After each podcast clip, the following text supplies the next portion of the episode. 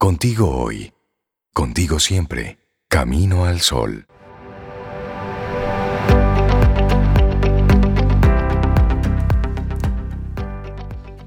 Independientemente de lo que veamos todos estos días, esta frase de Arthur Ashe es muy válida y dice, comienza donde estás, usa lo que tienes, haz lo que puedas. Me encanta esto, me encanta. Es que nos invita a atrevernos. Sí, y arrancar, comenzar. Mira, y bueno, Rutger Breckman, ¿sabes quién es? ¿Sabe, sabe, ¿Sabes quién es? Bueno. Rutger Breckman. Bueno, no sé quién es, pero por lo pronto él dice, no tienes que ser optimista. El optimismo es una forma de complacencia. Y vamos a ver por qué este historiador holandés, que por cierto es un fenómeno en las redes sociales, él cree que estamos en una oportunidad bien interesante de la historia de la humanidad. Bueno, y es que a medida que el coronavirus se ha expandido por el planeta, destruyendo la salud y la riqueza de muchos países, también se ha vuelto más aparente la desigualdad, la injusticia social y los efectos a largo plazo del racismo sistémico. Todo eso está saliendo a la luz. Al mismo tiempo, se han multiplicado las protestas contra esas injusticias, desde ese movimiento reciente Black Lives Matter a la lucha por cerrar la brecha de género. Pregunta. ¿Pueden los seres humanos dar un vuelco a su realidad y construir una sociedad mejor a partir de las ruinas de esta pandemia? Buena pregunta, ¿eh? Sí, sí, sí. Y ahí es que este historiador holandés y fenómeno, como dice Rey de las redes sociales, dice que esta es nuestra mejor oportunidad para hacerlo. Si lo vamos a hacer, es ahora es ahora o nunca. bueno, en los libros de, de Breckman, especialmente el que se llama Utopía para Realistas, han sido traducidos a más de 30 idiomas y han sido leídos por millones de personas en el mundo. Y el historiador se volvió famoso por usar la historia para desmantelar el mito del misántropo, la idea de que ante la primera oportunidad los seres humanos demuestran que son egoístas por naturaleza. Y Bregman promueve colocar en cambio otra cualidad como valor central, y esa cualidad es la benevolencia o amabilidad. Qué bonito, me gusta Bregman. De hecho, este, este autor se volvió toda una sensación de la noche a la mañana cuando le dijo a un grupo de millonarios que estaban reunidos en el Foro Económico Mundial en Davos, en que dejen a un lado la hipocresía yo, me, yo me imagino el silencio que hubo en ese momento. Dejen a un lado la hipocresía. Y luego les dijo ahí mismo, ¡pam! Volaron en 1500 jets privados a este encuentro para escuchar hablar a David Attenborough sobre cómo estamos destruyendo el planeta. Qué golpe de realidad. Este historiador, mil, sí, claro. Y este historiador agregó que en lugar de debatir proyectos estúpidos de filantropía, los magnates debían centrarse en cambio en el problema real de la evasión de impuestos y en cómo los ricos no están aportando lo que deben. Uy, uy, uy. Oh, le dio duro, ¿eh? bueno, cada crisis puede ser una oportunidad de cambio. Los historiadores saben que las crisis pueden ser coyunturas decisivas para las sociedades.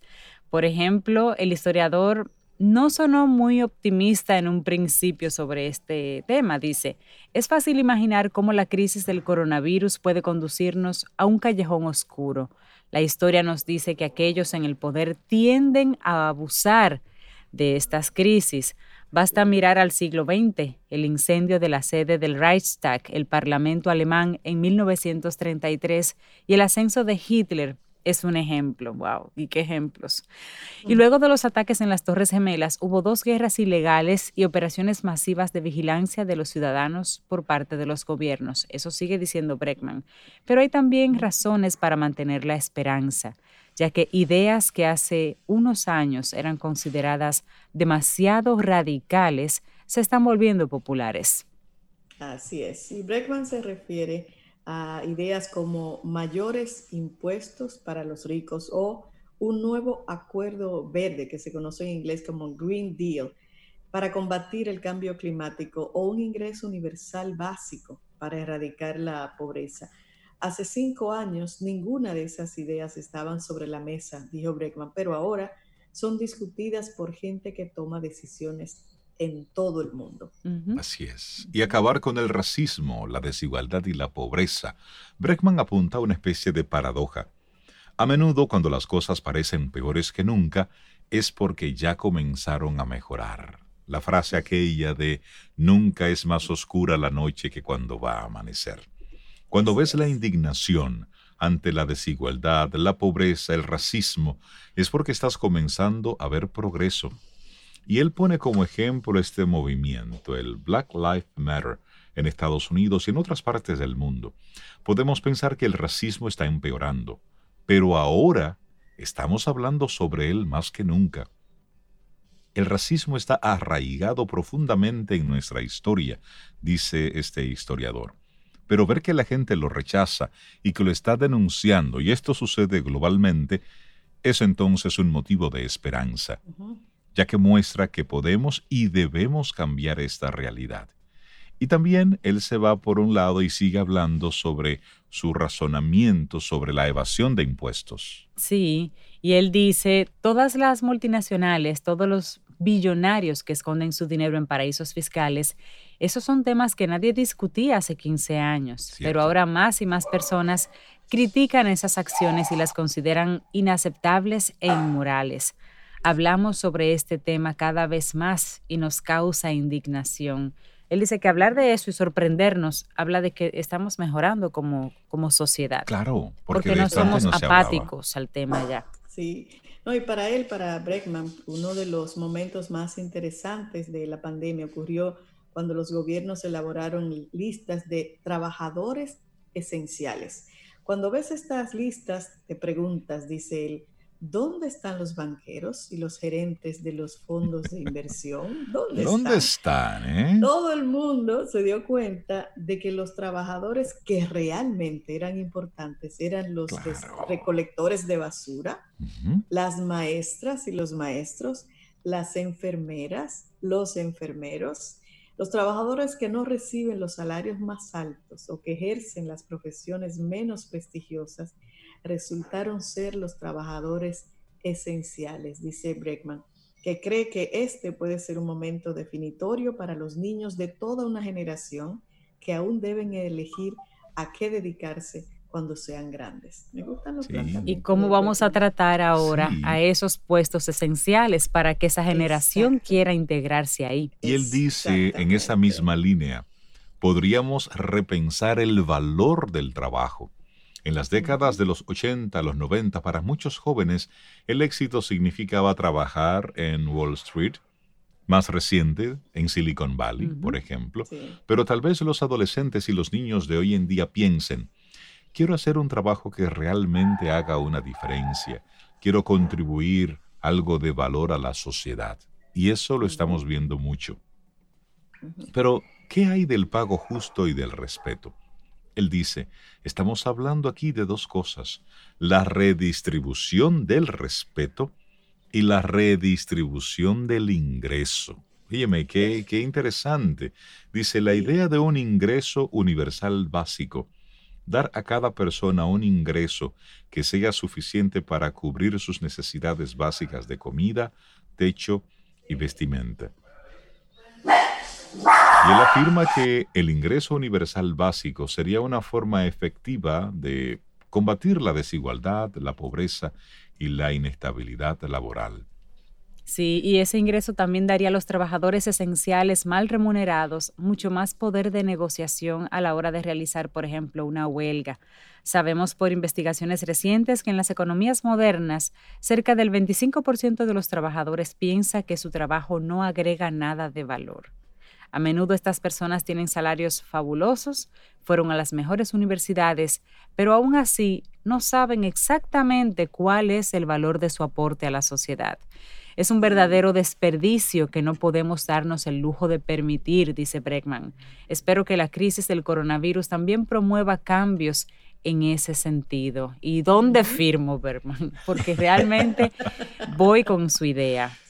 Me siento identificada. Bueno, él, él, quiere que la gente deje de pensar, estoy cansado de escribir informes que nadie va a leer y afirme, en cambio, puedo hacer algo valioso con mis habilidades y talentos. Y yo le agrego, y son valorados.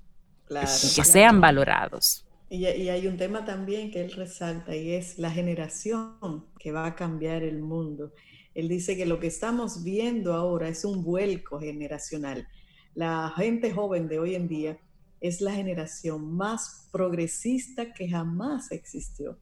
Y él dice, estos jóvenes son pro democracia, quieren cambios, son, son conscientes de los peligros del cambio climático y están indignados ante la creciente desigualdad. Y Bregman cree que si se permitiera votar solo a los menores de 40 años, habría gobernantes muy diferentes. Ay, yo estoy totalmente de acuerdo. Yo pienso que sí. ¿Verdad? ¿Por qué no ponen una limitación de edad? Digo yo. Esa sería una buena idea. Bueno, sería discriminación también. Sí, realmente. Porque no, ninguno de nosotros. Ahora sería un ejercicio muy interesante. Eso sí. interesante. Sí, sí. Sí, sería discriminación, pero pudiera ponerse algo ahí. Por ejemplo, mira, dice él, en Reino Unido los laboristas ganarían en todas partes. En Estados Unidos, Bernie Sanders sería el candidato con más probabilidades de ganar las elecciones presidenciales. Por ejemplo, seas de izquierda o de derecha, debes aceptar una realidad y es que esta nueva generación va a cambiar todo.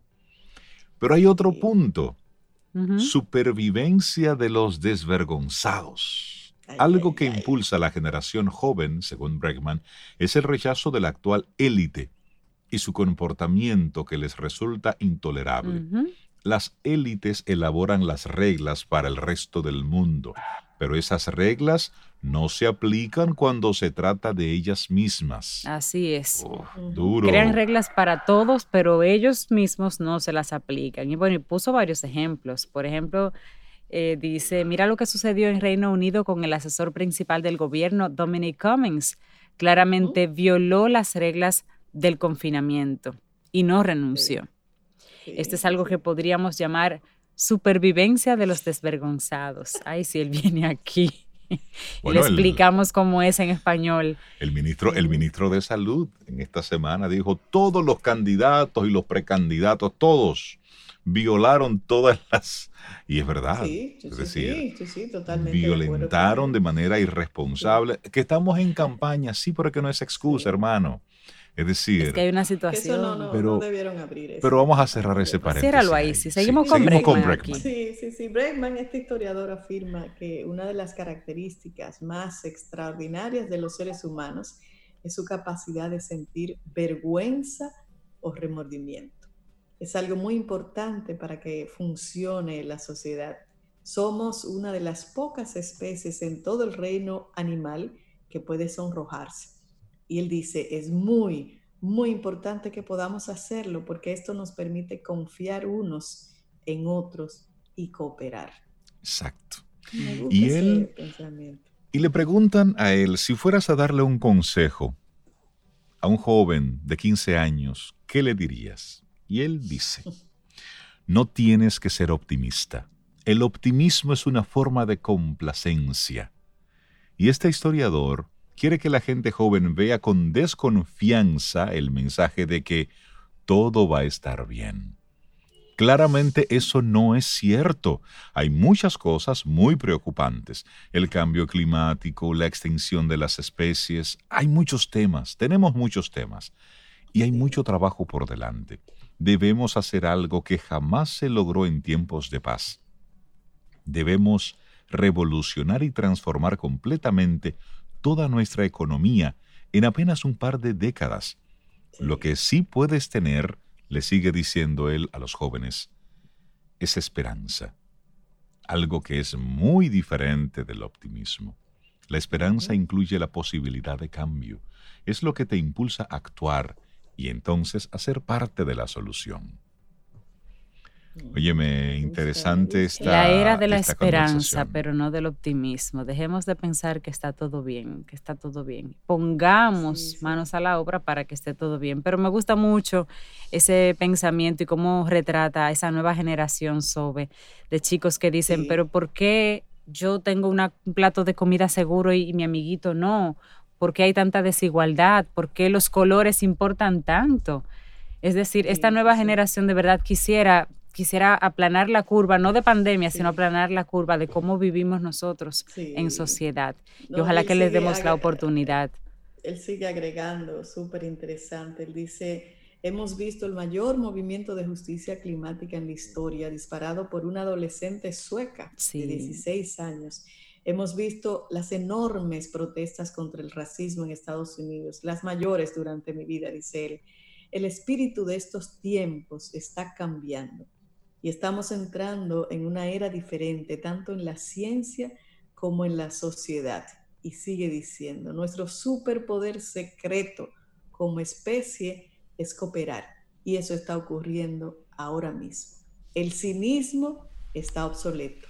Es la era de la esperanza. Y no olvidemos, Sobe, Cintia y todos nuestros amigos Camino a los Sol oyentes, lo que ocurrió en República Dominicana, lo que sucedió aquí a principios de año. ¿Qué pasó en febrero? Todas las noches. Es decir, aquí se vio un movimiento que nunca lo habíamos visto como país, protestando, haciendo ese reclamo, haciendo y lanzando una sola voz.